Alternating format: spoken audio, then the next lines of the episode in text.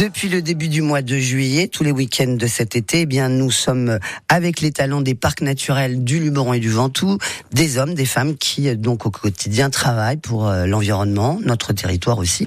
Et donc, ce matin, David Perron, vous êtes en compagnie de Julien Bauda-Franceschi, qui est chargé de mission loup au parc naturel régional du Luberon. Julien Bauda-Franceschi, bonjour. Bonjour. Concrètement, ça veut dire quoi être chargé de mission loup au parc du Luberon? Ça veut dire qu'on s'occupe de faire l'état des lieux de la présence des loups sur le territoire du parc, l'établissement des constats de dommages quand il y a des attaques aux troupeaux, c'est-à-dire d'aller autopsier les, les brebis euh, lorsqu'il y a eu des attaques, et d'organiser peu à peu une communication pour euh, sensibiliser les gens à la question des chiens de protection aussi. Les éleveurs doivent prendre des chiens de protection pour protéger leurs troupeaux. Il y a des interactions, enfin des rencontres avec les promeneurs, les randonneurs et tout, qui sont parfois un peu compliquées, et il faut que chacun comprenne euh, un petit peu ce qui se passe et comment on partagera au mieux l'espace. quoi. Et pourquoi avoir choisi le loup?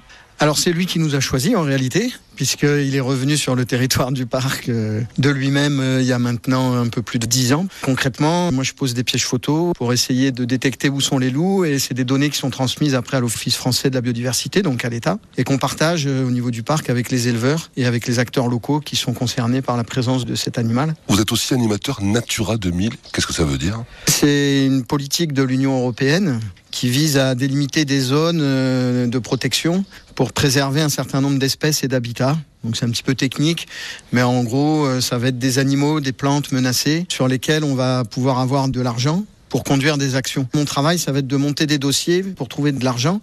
C'est financé à 50% par l'Union européenne. C'est ça qui est intéressant. Et ensuite, de développer des actions pour préserver ces espèces et ces habitats. Dans mon cas, c'est des oiseaux essentiellement. C'est la zone de protection spéciale du petit luberon. C'est surtout les grands rapaces, vautours percnoptères avec de Bonelli, mais aussi un certain nombre de petits passereaux, de petits oiseaux chanteurs qui sont associés au milieu entretenu par les troupeaux, en fait, aux espaces ouverts. C'est toute une logique de soutien en même temps au pastoralisme. Ça rejoint un peu la question du loup où on essaie d'avoir une cohérence d'action parce que les troupeaux entretiennent des espaces ouverts qui sont bénéfiques à un certain nombre d'espèces que nous on cherche à préserver parce que c'est la diversité biologique en fait. Voilà. Votre plus belle surprise, votre plus beau souvenir depuis que vous exercez ce métier, l'image qui vous vient là tout de suite alors là, comme ça, tout de suite, c'est euh, l'arrivée d'un nouveau couple de vautours percnoptères il y a trois ans dans le massif, voilà, qui s'est installé. L'histoire sera un peu longue à raconter, mais ce qui est sympa, c'est que l'un des deux oiseaux qui s'est installé en couple dans le petit Luberon, c'est une femelle qui avait été soignée au centre de soins de la faune sauvage de Bioux, hein, avec lequel on travaille pour la protection des oiseaux.